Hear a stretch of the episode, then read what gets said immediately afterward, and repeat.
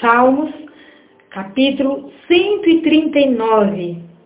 Senhor, tu me sondas e me conheces, sabes quando me assento e quando me levanto. De longe penetras os meus pensamentos, esquadrinhos o meu andar e o meu deitar, e conheces todos os meus caminhos.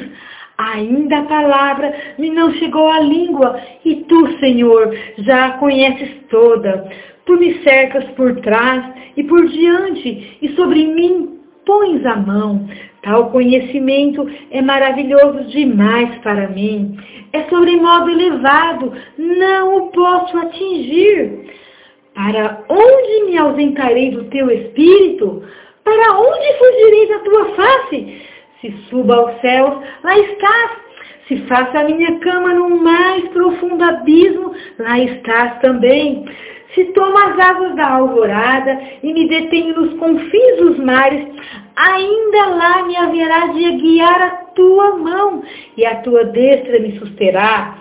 Se eu digo, as trevas com efeito me encobrirão e a luz ao redor de mim se fará noite, até as próprias trevas não te serão escuras.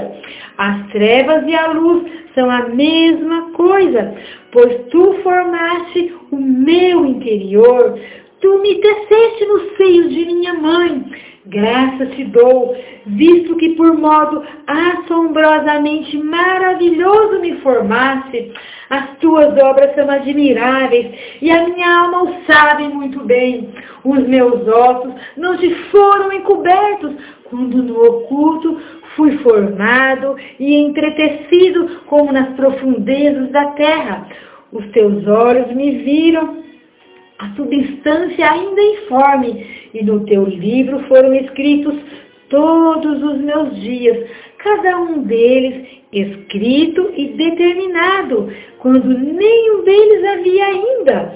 Que preciosos para mim, ó Deus, são os teus pensamentos, e como é grande a soma deles. Se os contasse, excedem os grãos de areia, contaria, contaria, sem jamais chegar ao fim. Tomar, ó Deus, desse cabo do perverso. Apartai-vos, pois, de mim, homens de sangue. Eles se rebelam insidiosamente contra ti, e como teus inimigos falam malícia.